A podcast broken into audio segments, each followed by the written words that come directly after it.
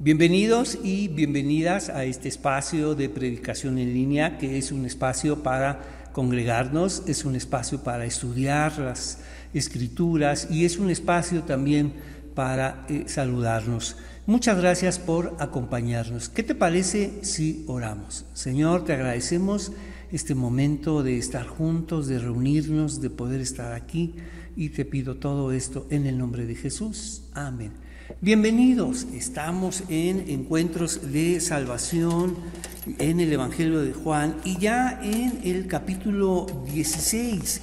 Y este capítulo forma parte de este este discurso de despedida del capítulo 14, 15 y 16, por eso lo hace especial, ya termina y viene a darles todas estas instrucciones. Y es todo un tríptico teológico donde se ha hablado del Espíritu Santo y además viene a darles una, un principio vital que ellos tienen que saber recordar una y otra vez para enfrentar lo que viene. Capítulo 16, versículo 1.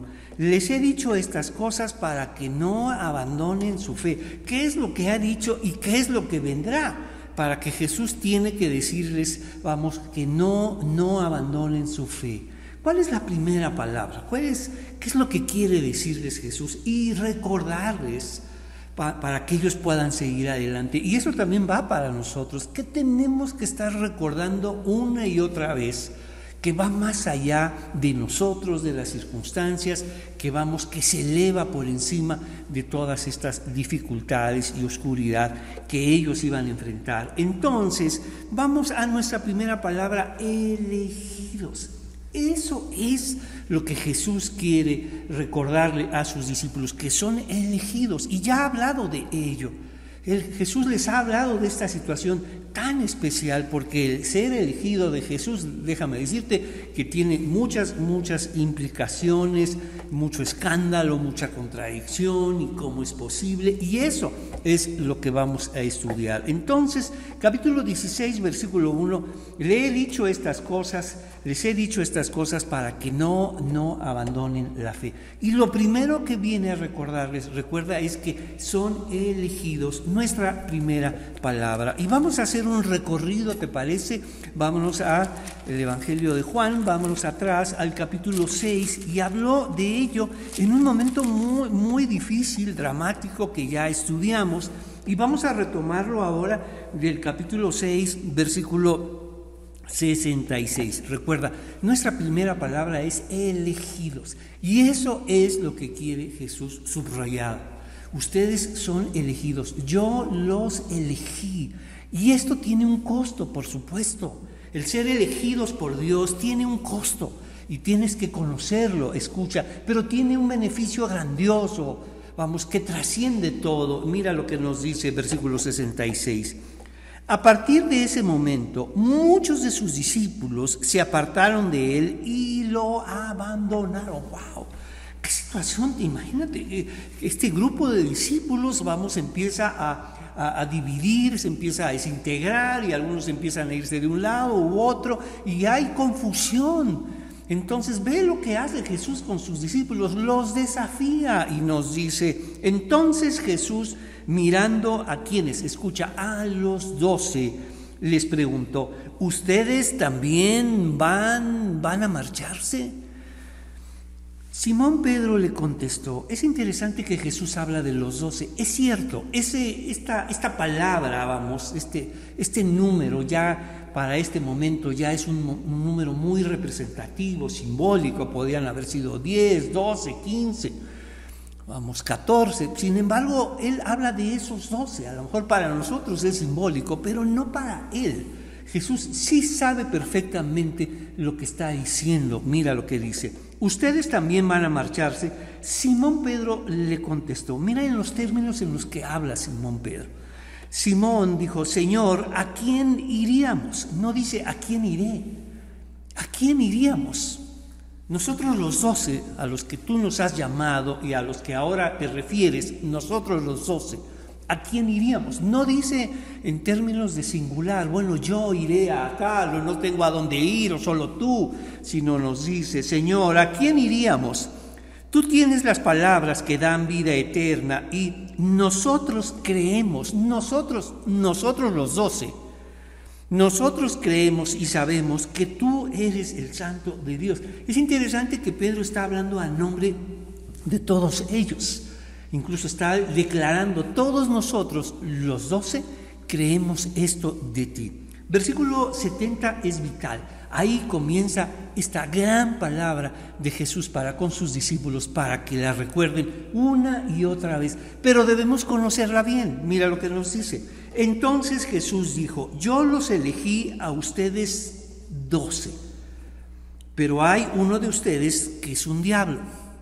Tenemos que revisar esto. Jesús no está diciendo yo los elegí, yo los elegí a ustedes once y no, y este no sé quién es y no sé de dónde viene y no tengo idea de cómo está aquí entre nosotros. No, Jesús no dijo eso. Yo los elegí a ustedes doce, pero uno de ustedes nos dice, pero hay uno de ustedes que es un diablo. Se refería a Judas, hijo de Simón Iscariote, uno de los doce quien más tarde lo traicionaría. ¿Cómo es posible esto? ¿Lo eligió o no lo eligió? Por supuesto que lo eligió. Y Judas forma parte de esos doce. Jesús lo eligió. Pero escucha, la elección solo resguarda y asegura nuestra salvación.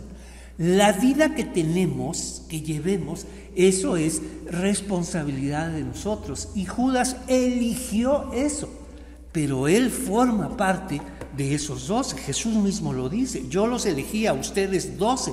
A lo mejor para nosotros es un número simbólico, doce, trece, catorce, pero él sí sabe quiénes son. Y dice, y uno de ustedes ha elegido vivir de esta manera.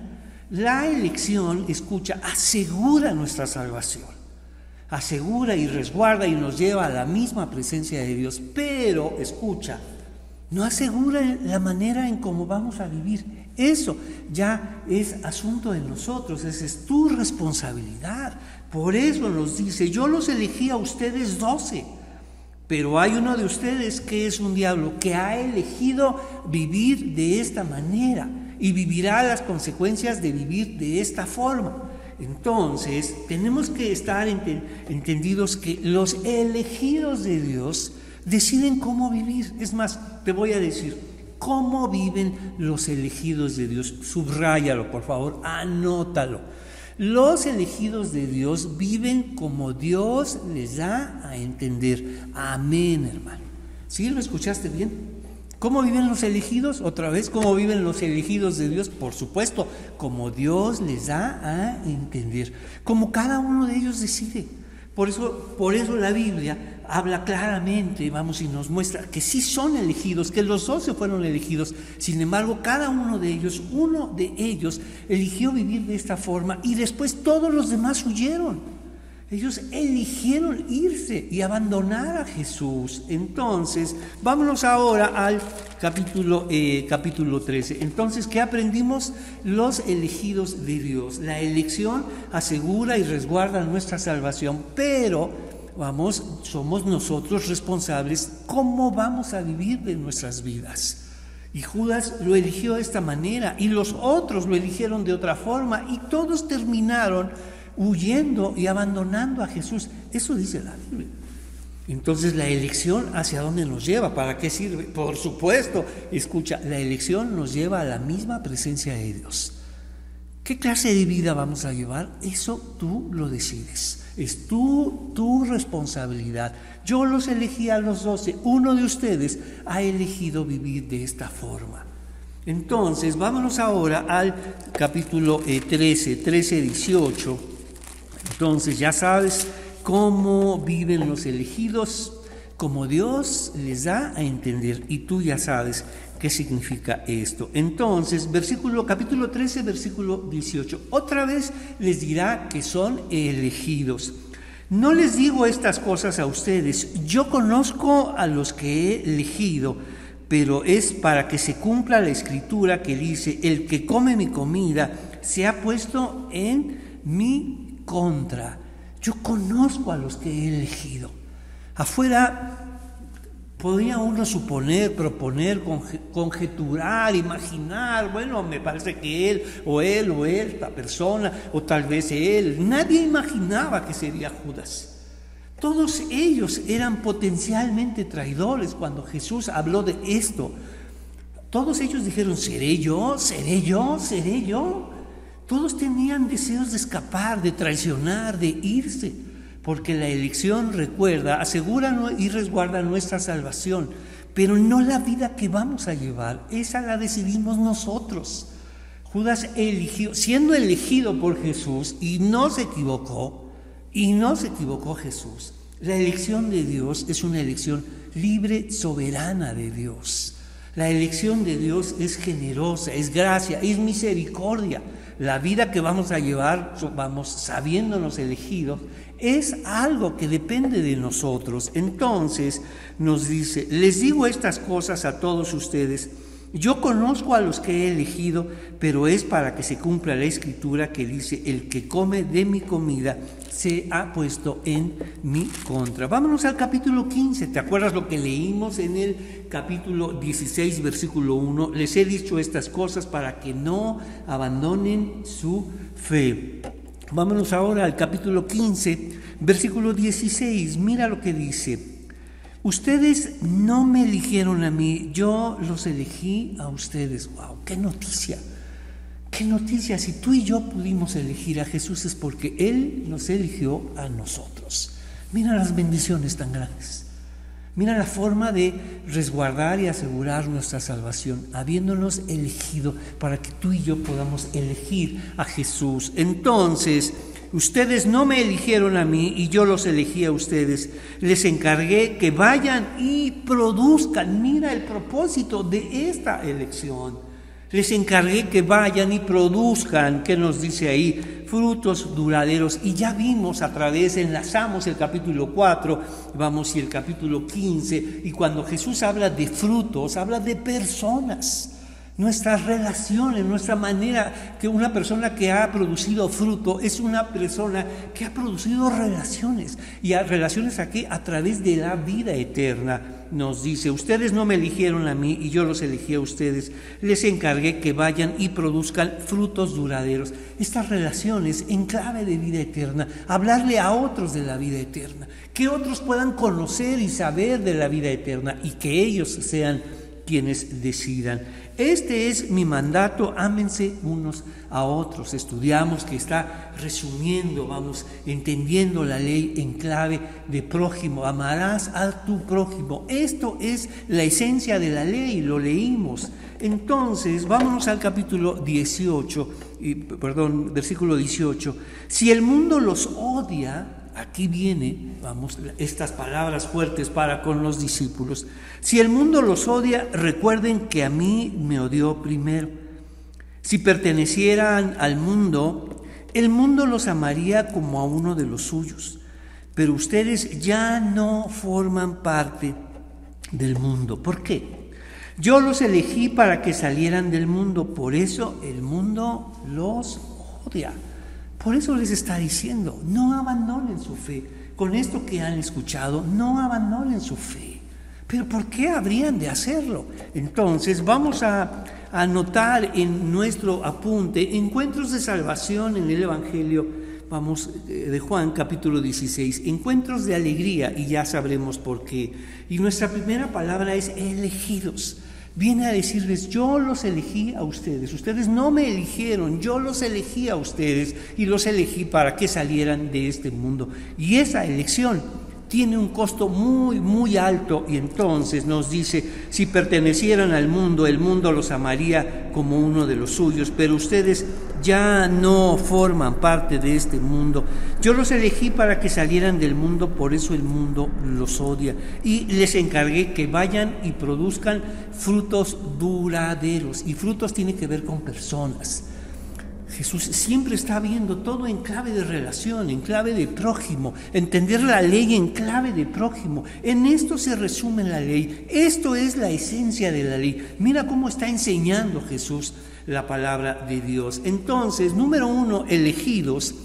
La elección de Jesús nos separa del mundo.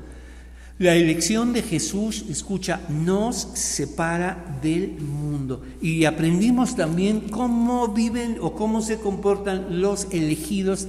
¿Te acuerdas que lo subrayaste y lo anotaste muy bien? Los elegidos de Dios, vamos, hacen lo que Dios les da a entender. Amén, hermano. Entonces, vámonos al capítulo 16, versículo 1. Les he dicho estas cosas para que no abandonen su fe. ¿Por qué? Mira lo que viene, capítulo, capítulo 16, versículo 2. Los expulsarán de las sinagogas y llegará el tiempo en que quienes los maten pensarán que están haciendo un servicio santo para Dios. Escucha lo que viene a decirles. Los expulsarán de las sinagogas. Déjame explicarte lo que significa la sinagoga en el tiempo de Jesús, en estas comunidades. La sinagoga implicaba cuatro aspectos de la vida de, de todos ellos. Uno, ahí había, eran las reuniones familiares. Número dos, las reuniones sociales. Número tres, las reuniones económicas. Y número cuatro, vamos, la cuestión religiosa. Mira lo que implicaba la sinagoga. No solamente la reunión familiar, las reuniones sociales, ahí se establecían los acuerdos de matrimonio, las cuestiones económicas, ahí se hacían y se entablaban, vamos, y había acuerdos económicos, los negocios, los tratos, y también era la cuestión religiosa. Ahí se promovía la lectura y que, vamos, como familia, fueras honorable delante de esta comunidad. Entonces ve el peso tan grande que tenía la sinagoga. Entonces decirles, los expulsarán de la sinagoga, los expulsarán de las sinagogas, vamos, vamos de su vida, vamos de su vida familiar, de su vida social, su vida económica y su vida religiosa. Ve el poder que tenía vamos, la sinagoga. Por eso se hablaba de que muchos sí habían creído en Jesús, pero se había, vamos, sentenciado, cualquiera que confiesa que Jesús es el Mesías será expulsado de la sinagoga, será expulsado de su vida familiar, social, económica y religiosa. Será tenido como extranjero, será, será marginado y señalado. ¡Wow! ¡Qué poder tenía! Y solo por creer de forma distinta Claro, porque la sinagoga, eh, vamos, eh, integraba este, el discurso oficial de Dios y salirse de ese discurso, vamos, no solamente del discurso oficial de tu familia, lo que significa ser familia, todo eso que se ha normalizado como bueno, como correcto en tu familia, cuando te sales de ese discurso, pues vienen señalamientos, el discurso social de lo que se supone que debes hacer y te sales de ese discurso. Y el discurso económico también, la manera en cómo manejamos nuestro dinero y el discurso religioso, todo eso tenía implicaciones. Y todo por la fe. Ve el poder de la fe. Ve la, decisión tan importante que significa creer. Tú dices, es que yo antes creía. No, no, no. Una cosa es saber de Dios. Una cosa es saber de la vida de Dios, saber de Jesús, saber de su ministerio. Y otra muy distinta es confiar tu vida a Jesús. Entregar tu vida a Jesús. El que quiera seguirme debe negar padre y madre. Y con ello estaba diciendo no desconocer a tus padres, no deshonrar a tus padres.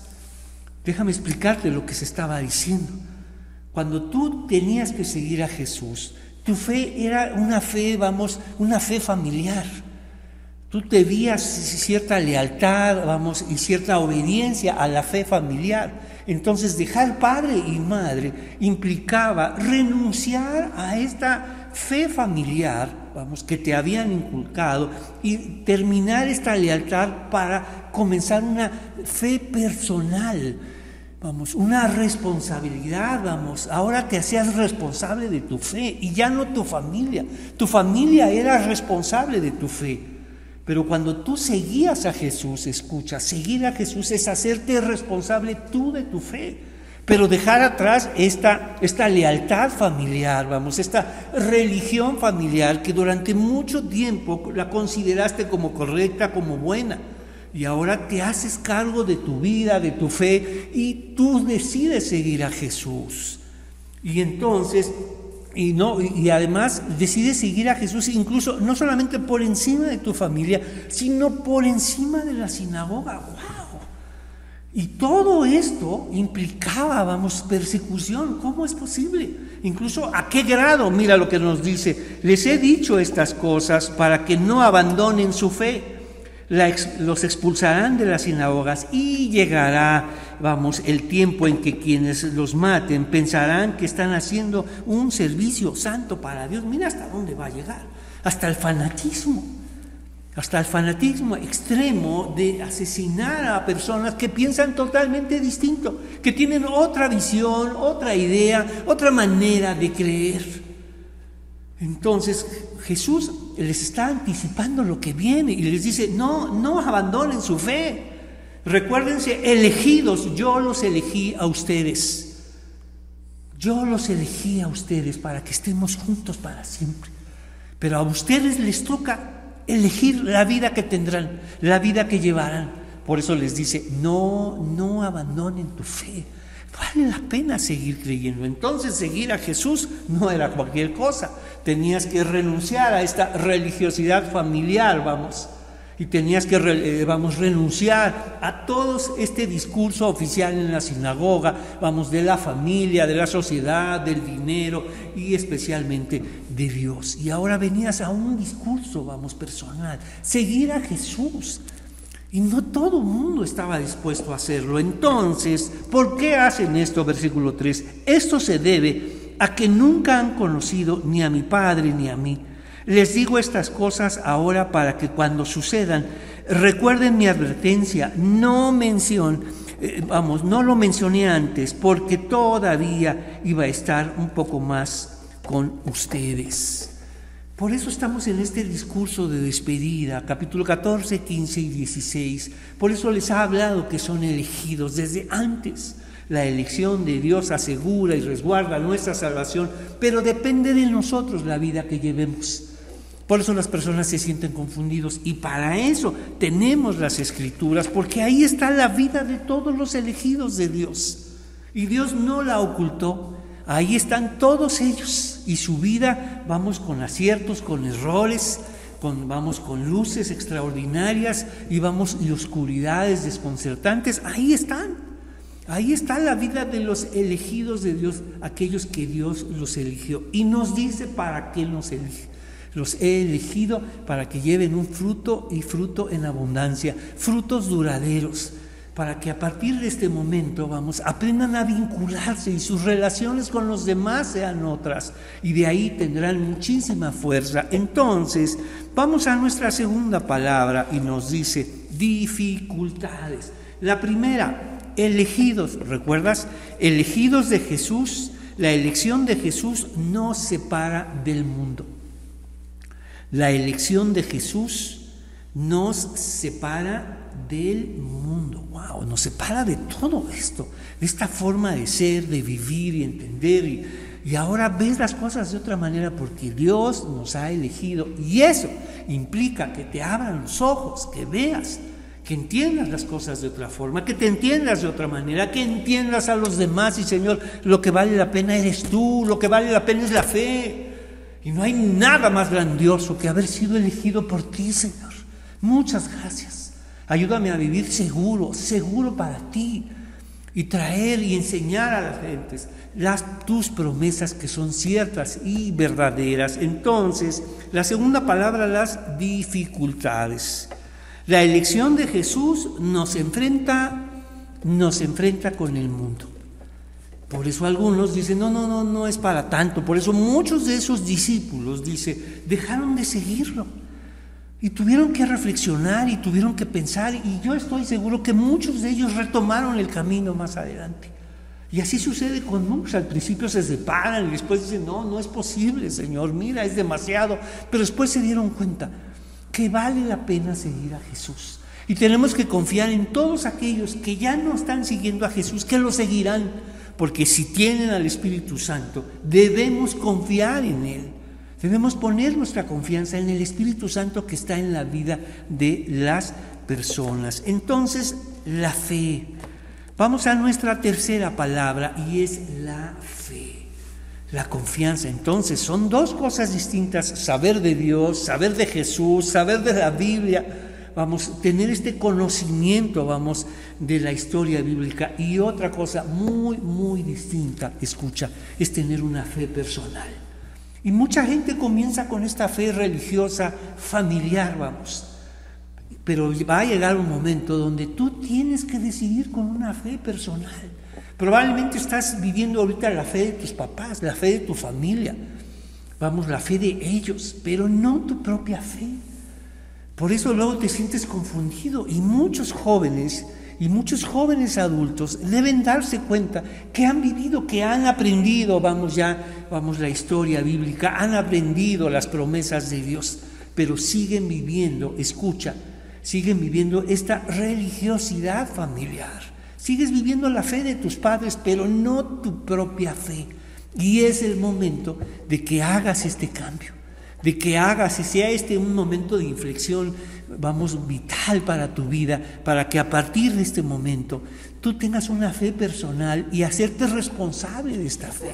Ve cómo sus discípulos lo hicieron, Señor, a quien iremos. Tú, tú tienes palabras de vida eterna y reconocemos que eres, eres el Santo de Dios. Toda una confesión de fe, de una fe personal. Ahora están siendo invitados a que no abandonen su fe, Número tres, fe. Jesús nos llama a no, no abandonar la fe. Entonces, una cosa es cuando tú y yo tenemos fe y recibimos esta fe, la recibimos para siempre.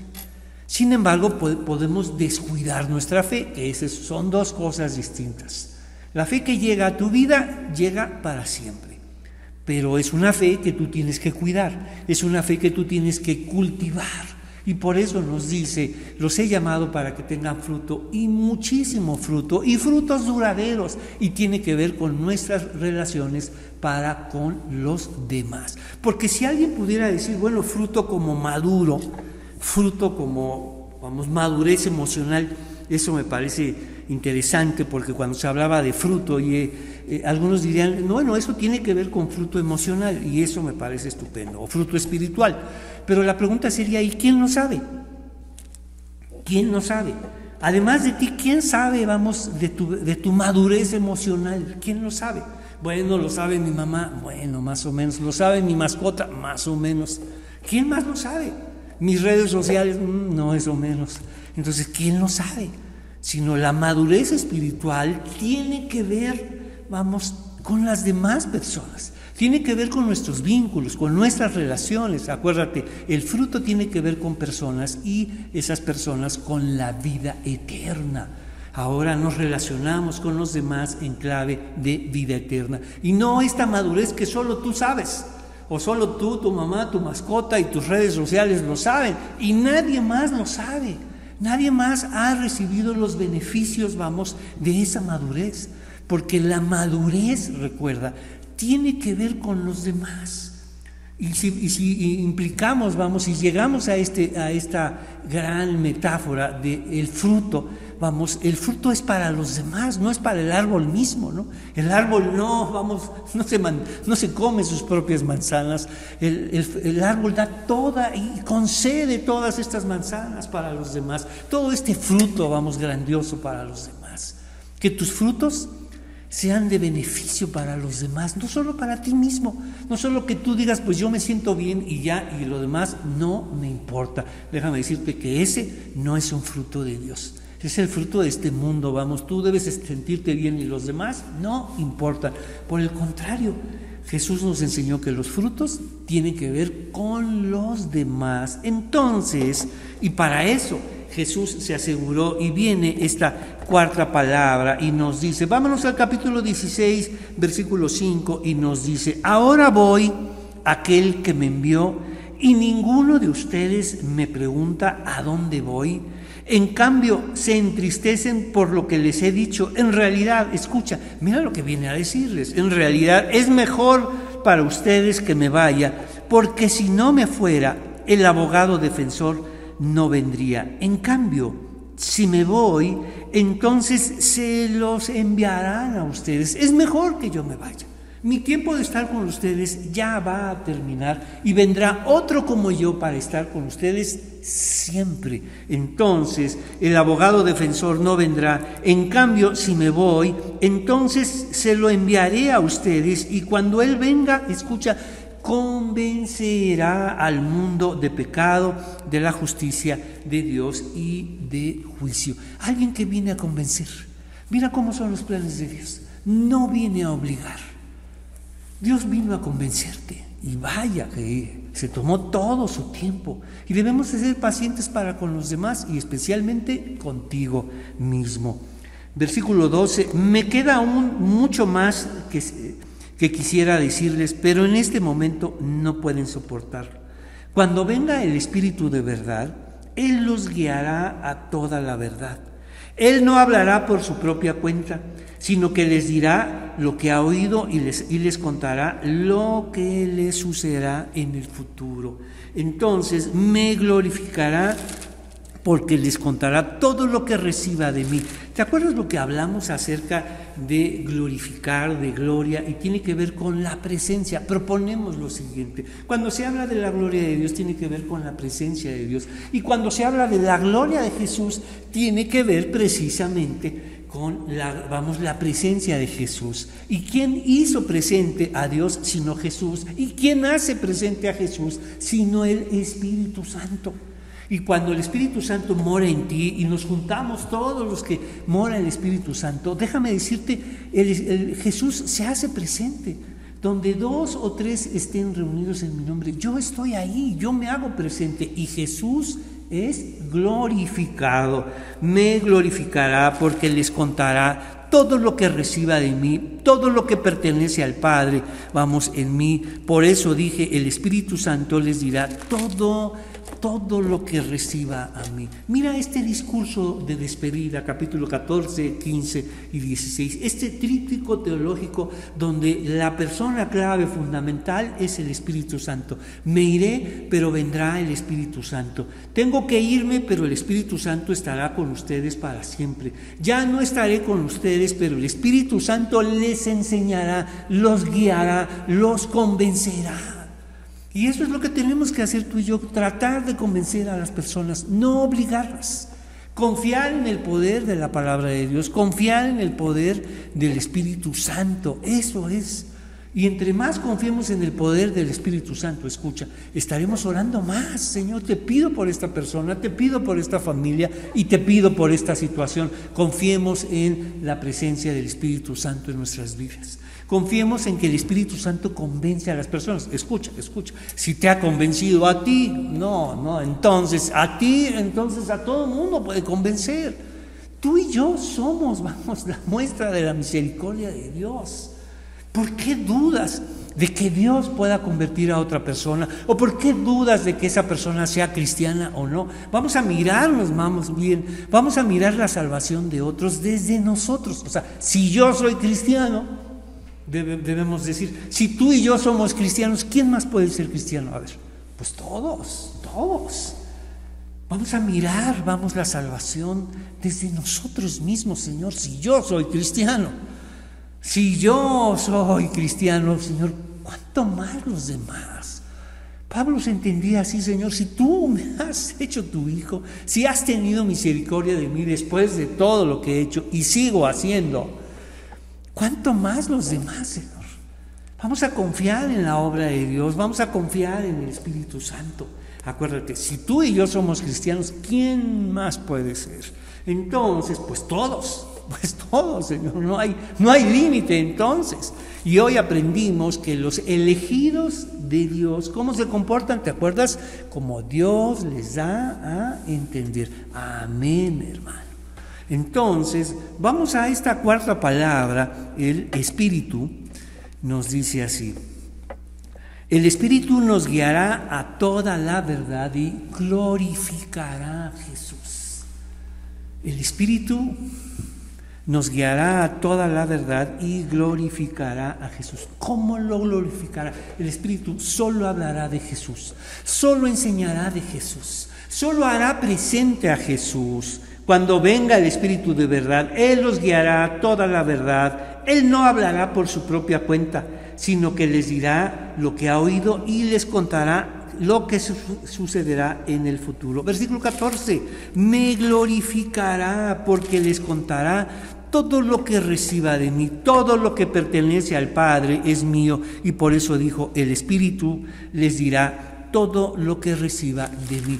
Vaya que mira este gran trabajo del Espíritu Santo, hacer presente, hacer evidente, que las personas reconozcan a Jesús. Así como Jesús vino a glorificar a Dios, hacerlo presente, así el Espíritu Santo viene a ser presente a Jesús en nuestras vidas y en los demás, para que las personas digan, eso es de Dios, en nosotros, imagínate, en nosotros. ¿no? Que lo vimos el miércoles, unas vasijas frágiles de barro con este, este tesoro grandioso de la luz de la revelación. Vámonos ahora al capítulo 16, versículo 19.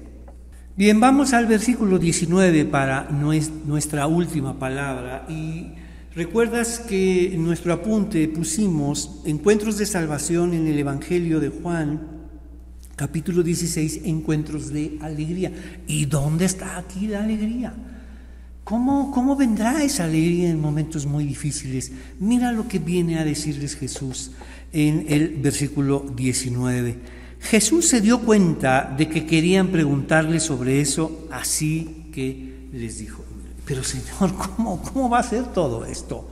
Imagínate cuántas preguntas venían para ellos y todo lo que estaban viendo y Jesús diciéndoles, ya no estaré con ustedes.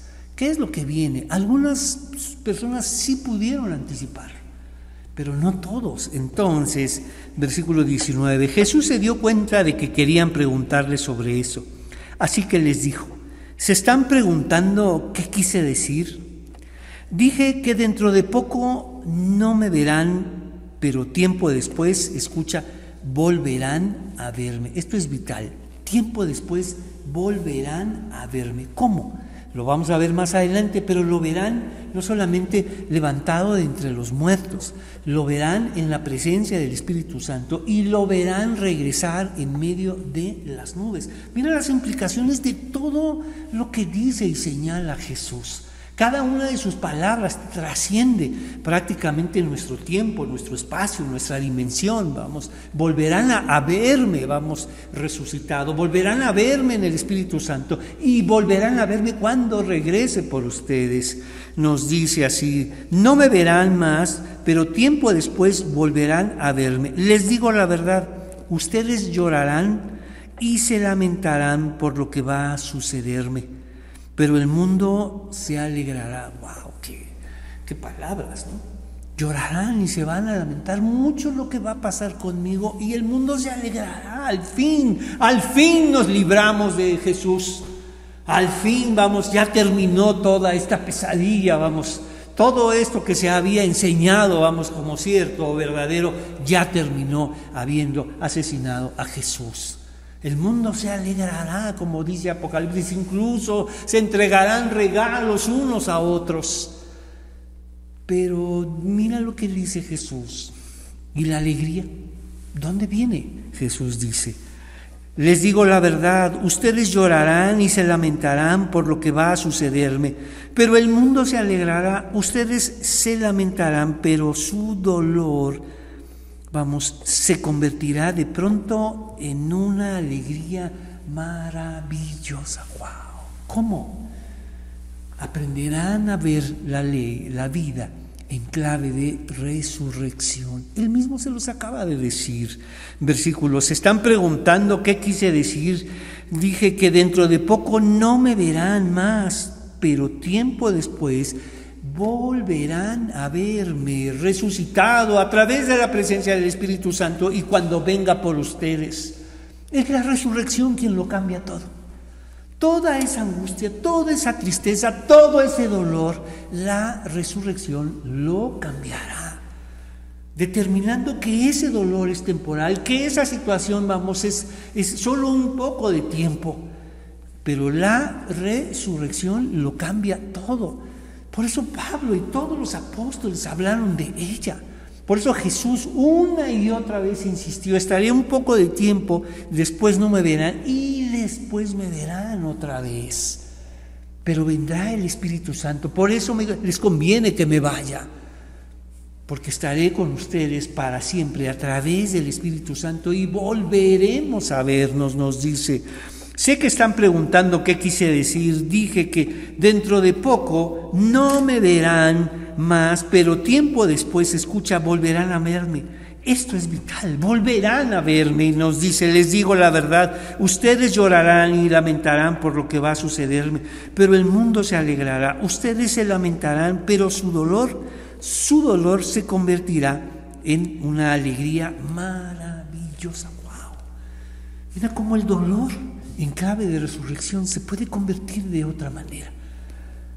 Cambia las cosas, la resurrección cambia las cosas, todo aquello que parece definitivo, todo aquello que parece permanente y establecido y que estará aquí para siempre, nos dice la resurrección que no es así, la resurrección de Jesús lo cambia todo, cambió la enfermedad, el dolor, la muerte, todo, la temporalidad de esta vida también, entonces será como una mujer que sufre dolores de parto, pero cuando nace un hijo, su hijo, su angustia se transforma en alegría porque ha traído una nueva vida al mundo. Mira lo que es capaz de hacer la resurrección.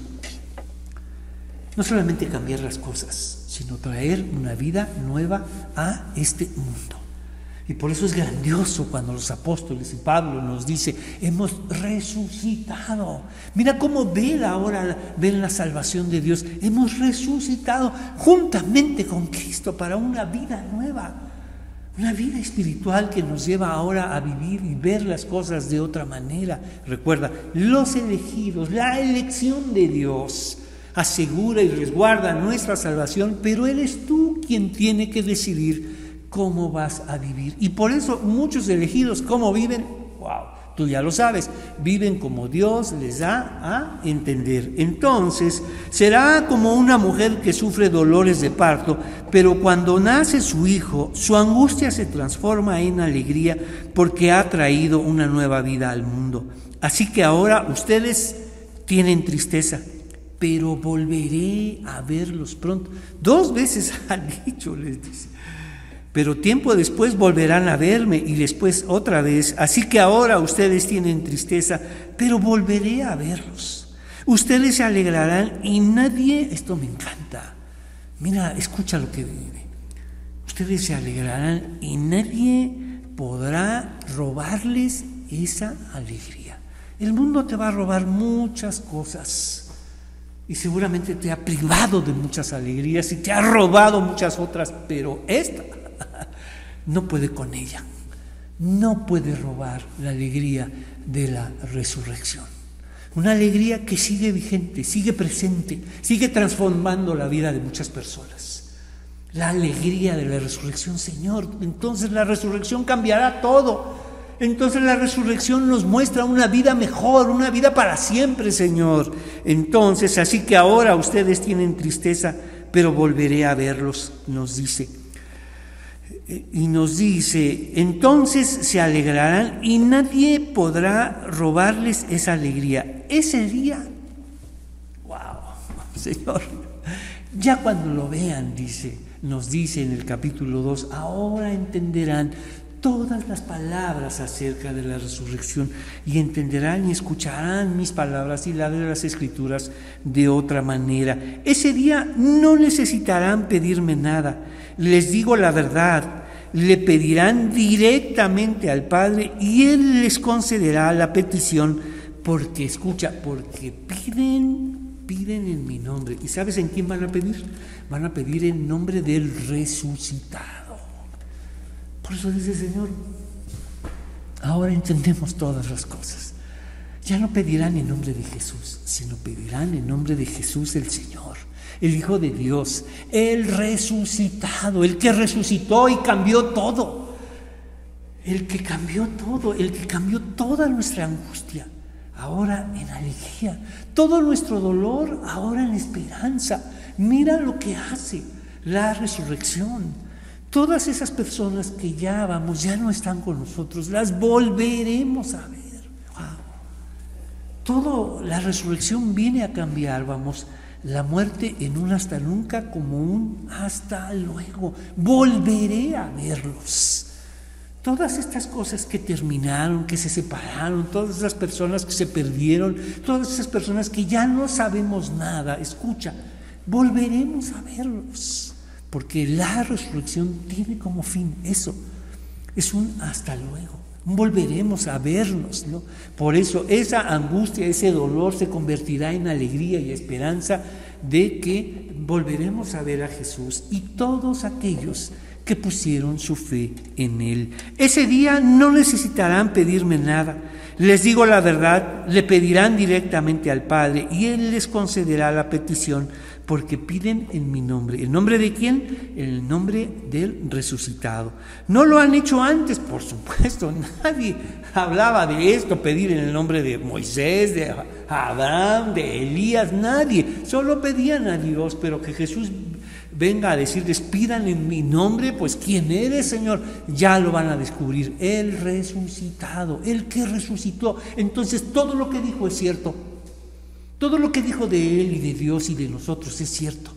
Todo lo que dijo de la vida eterna es cierto. Y si Él dijo que Él, el que cree en Él, tiene vida eterna, escucha, si resucitó, es cierto. Creer en Él es tener la vida eterna. Dejar atrás esta, esta religiosidad familiar. Por eso Jesús pedía el que deja padre y madre y no se refiere a abandonarlos, deshonrarlos sino ahora que tú tengas tu propia fe personal, que tú te hagas responsable de ti, de tu fe. Señor, quiero creer en ti, ya no como hijo de mi Padre, sino como hijo tuyo. Quiero ser tu hijo ahora, Señor. Quiero creer en ti, quiero seguirte, quiero tener una fe personal y hacerme responsable de mi vida porque quiero seguirte. Entonces, no lo han hecho antes, pidan en mi nombre y recibirán y tendrán, escucha, alegría en abundancia. Mira lo que viene con la resurrección. Y varias veces lo ha dicho, pero tiempo después volverán a verme. Ese día y nos dice, así que ahora ustedes tienen tristeza, pero volveré a verlos. Porque Jesús viene por aquellos que eligió por aquellos que le pertenecen. Entonces ponemos nuestra quinta palabra, alegría. Pedirán al Padre en el nombre, escucha, del resucitado. Wow. Entonces tenemos nuestras cinco palabras. La primera es elegidos, la elección de Jesús nos separa del mundo. Número dos, las dificultades. La elección de Jesús nos enfrenta con el mundo. Y número tres, la fe. Jesús nos llama a no abandonar nuestra fe. No descuides tu fe. No descuides tu fe. Es lo más grandioso, lo más valioso, lo único que nos ayudará a seguir adelante. Entonces, número cuatro, el Espíritu. El Espíritu nos guiará a toda la verdad y glorificará a Jesús. Y por último, la alegría. Ahora ya sabes de dónde vendrá esa alegría en el momento más difícil, la alegría de la resurrección, la alegría que solo el resucitado puede concederte a ti y a mí. Alegría, ponemos, pedirán al Padre en el nombre del resucitado. ¿Qué te parece si oramos? Señor, te agradecemos este momento de estar juntos y pedimos en tu nombre, pedimos en el nombre de Jesús, que ha resucitado, y que venga ese, ese gozo, esa emoción, Señor, de creer en ti a nuestras vidas. Te pedimos todo esto en el nombre de Jesús. Amén. Que el Señor los bendiga y nos vemos el próximo domingo para un encuentro más. Situaciones se van a poner mucho más especiales en el Evangelio y que Dios te bendiga. Muchas